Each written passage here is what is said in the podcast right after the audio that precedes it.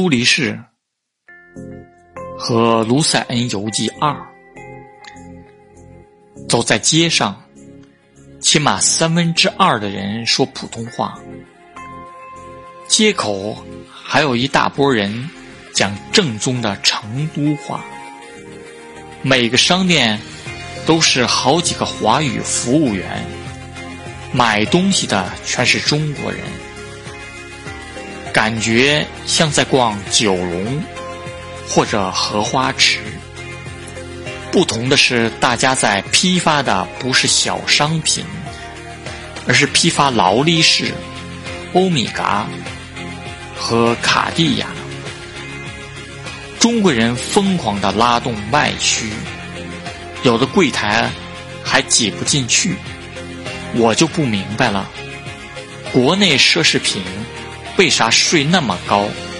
让中国人坐几十个小时的飞机，拿着钱刷着卡，让中国导游带着中国游客到有中国销售人员的店批发昂贵的奢侈品，为没有出面的外国老板挣钱。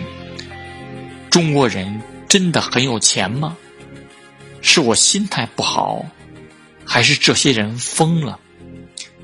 幸好卢塞恩还是蛮漂亮的，我喜欢每个窗户上开了花儿，喜欢每家门口的台阶和小院子，喜欢那些非商业的小巷子，喜欢晚上火锅店热情的表演。所谓火锅，就是用奶酪。和白葡萄酒熬成糊，再用面包蘸着吃，跟你想象差距很大吧？不过这顿饭可不便宜，七十欧每人，相当于人民币七百元。喜欢五点半以后的卢塞恩，原本熙熙攘攘的步行街，在准点下班以后突然安静下来。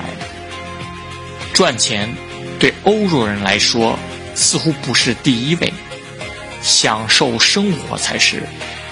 我想象不到还有那么多顾客买东西，却能准点下班是什么心情，像变魔魔术一样恢复了原本静谧。这个时候的卢塞恩才是最美的时刻。广场的三个小男孩奏出优美的音乐。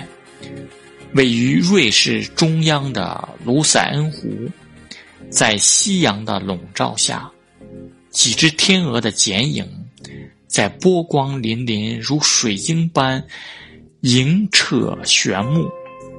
作曲家瓦格纳在卢森湖畔的恋曲，贝多芬微醺的夜光曲。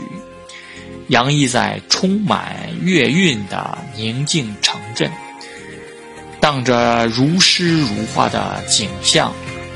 这一瞬间，我爱上了这个城市。